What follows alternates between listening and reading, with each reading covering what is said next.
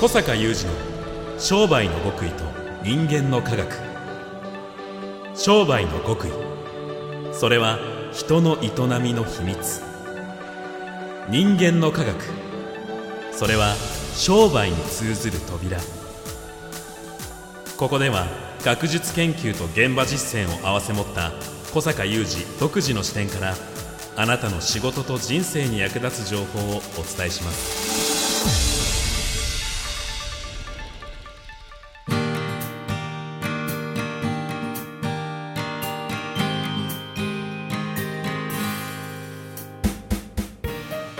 こんにちは。小坂雄二です。小坂雄二の商売の極意と人間の科学。今回は私一人でお送りする番外編です。2019年5月に配信しました第123回でもご紹介させていただいた音声プラットフォームヒマラヤでの私の番組小坂雄二の心と行動の科学24のレッスンが昨日最終回を迎えました。お聞きいただいた方ありがとうございます。まあ最終回と言いましてもこの番組は7分前後の24回のレッスンがワンセットになった有料番組。24回で2000円という有料番組ですので実は今からでも全てお聞きいただけますし何度でも繰り返しお聞きいただくことができます。では一体どんな内容の番組なのか。今回はヒマラヤを提供しているヒマラヤジャパン株式会社さんに特別な許可をいただきましたのでえこのレッスン2ですね、えこの24回の中のレッスン2の回全編8分32秒をお送りいたします。それではお聞きください。また後ほど。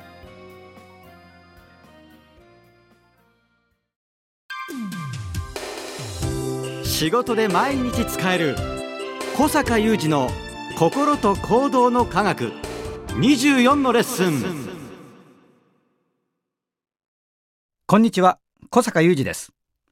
この番組ではあなたが仕事で毎日使える心と行動の科学を24回に分けてお伝えしています。それでは2回目のレッスンです。え前回価値を伝えていないということ価値を伝えることの大切さそして具体的には当たり前のことを見つけて語ってみようというお話をしたわけですが今回はこの話をもう一歩進めてみましょう価値を伝えるというのはまさにその商品やサービスがどんな価値を持っているかということを考えて、えーお客さんに対して発信してみるということになるわけなんですが、えー今日の例はですね、えこれをまた具体的に学んで、えー具体的に実践してみたある会社での実例です。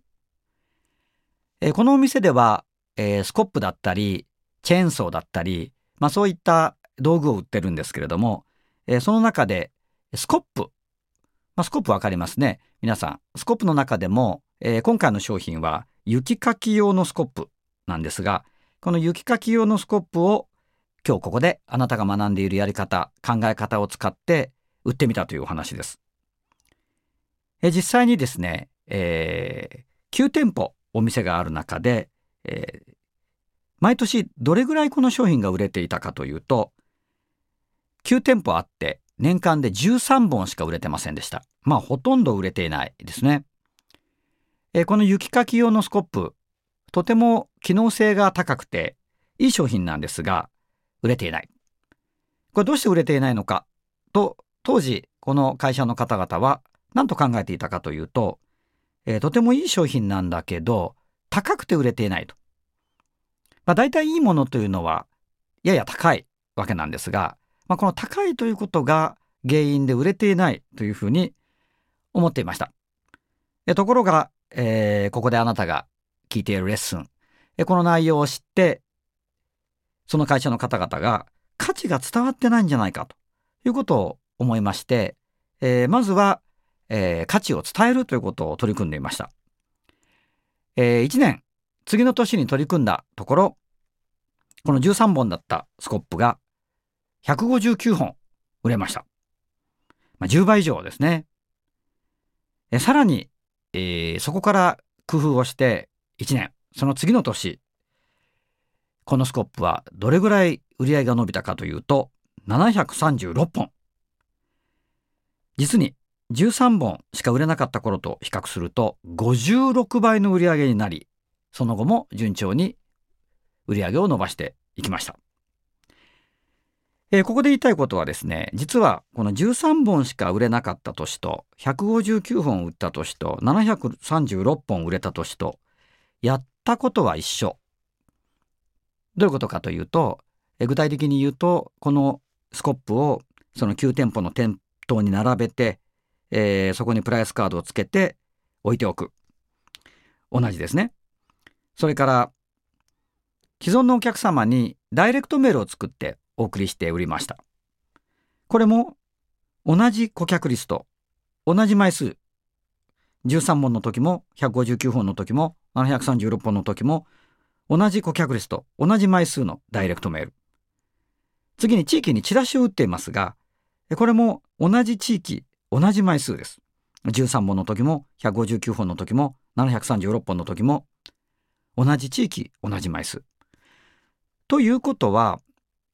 いわゆる販売促進手法としてはやっていることは一緒です。特に736本の年だけ何か特別なことをやったわけではないんですね。では何が違っていてこのような大きな結果の違いができたのか。それは具体的にお客さんに対して伝えている内容の違いだったわけですね。では、その内容がどう違ったのか、そのごく一部をお伝えしますと、えー、全然売れていなかった頃、えー、年間で13本しか売れていなかった頃の、えー、に伝えてたことというのは、例えばこのスコップが全長 1080mm であるということであったり、え、穴あけ加工により軽量化してあるとか、えー、頭の部分、頭部ですね、頭部焼き入れ焼き戻しの熱処理加工されているとか、えー、こういうことを伝えてるんですね。もちろん値段は伝えています。一方、56倍売れた年の一番お客さんが反応した、えー、伝えた内容というのは、ガチガチ雪が面白いほど書けるから、笑って雪かきできました。これ全く商品の説明はしていない。んですが、56倍売れると。これについて今あなたはどうお感じになってますでしょうか？ああ、なるほどね、と。コピーライティング、まあ、この文章ですね。文章がうまいかどうかなんだな。こう捉えてしまうと間違います。ポイントはそこではないんですが、まあ、確かに文章は違うんですけれども、そのように理解をしては間違えてしまう。えー、ここで正確に理解していただきたいことは、人に与える情報の違いが結果の違いを生む。お客様に与える情報の違いが、例えば今回のような売上の結果の違いを生むということです。これは人の心と行動の科学から言いますと少し小難しくなってしまいますが、人の脳に与える情報が変わると人の反応は変わるっていうことなんですね。で、この人の反応が例えばいいねとか買いたいね、それは必要だねというふうに反応が変われば買うという行動は変わってしまうので、まず最初に目を向けてもらいたいことは、その文章とかの中身ではなくて、この情報の違いが結果の違いを生むという事実です。これとても重要です。そこでまずあなたに取り組んでいただきたいことは、今あなたのビジネスの現場、あなたの商品やサービスにおいて与えている情報、これ実際によく見ていただいて、それでお客様の心は動いてるんだろうかということを疑ってみる。これがとても重要なスタートになります。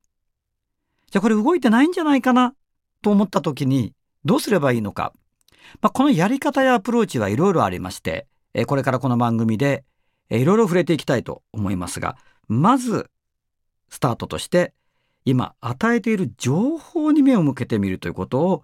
やっていただきたいと思います。ということで今日のレッスンは人に与える情報の違いが結果の違いを生む。さて先ほどスコップの事例で2つ全く異なる情報をお伝えしました片方は全長 1080mm とか、えー、頭部焼き入れ焼き戻しの熱処理加護えもう一つはガチガチ雪が面白いほど描けるから笑って雪かきできました。この2つの違いはどこにあるんでしょうか？これぜひ考えておいていただいてそしてこの答えは次回第3回でお伝えしたいと思います。小坂雄二の心と行動の科学24のレッスン。ここまでのお相手は小坂雄二でした。はい。ということで24回毎回事例の紹介読み解くポイントの解説とかなり実践的なものになっています。えここのようなゴジラの話はしていません。続きはヒマラヤ音声で検索していただきヒマラヤのアプリをダウンロード。小坂雄二または心と行動でチャンネル検索してください。番組名は小坂雄二の心と行動の科学。24のレッスンです。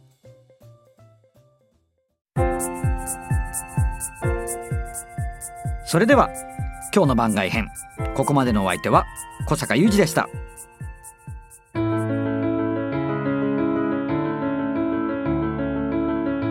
小坂雄二の商売の極意と人間の科学。Presented by オラクル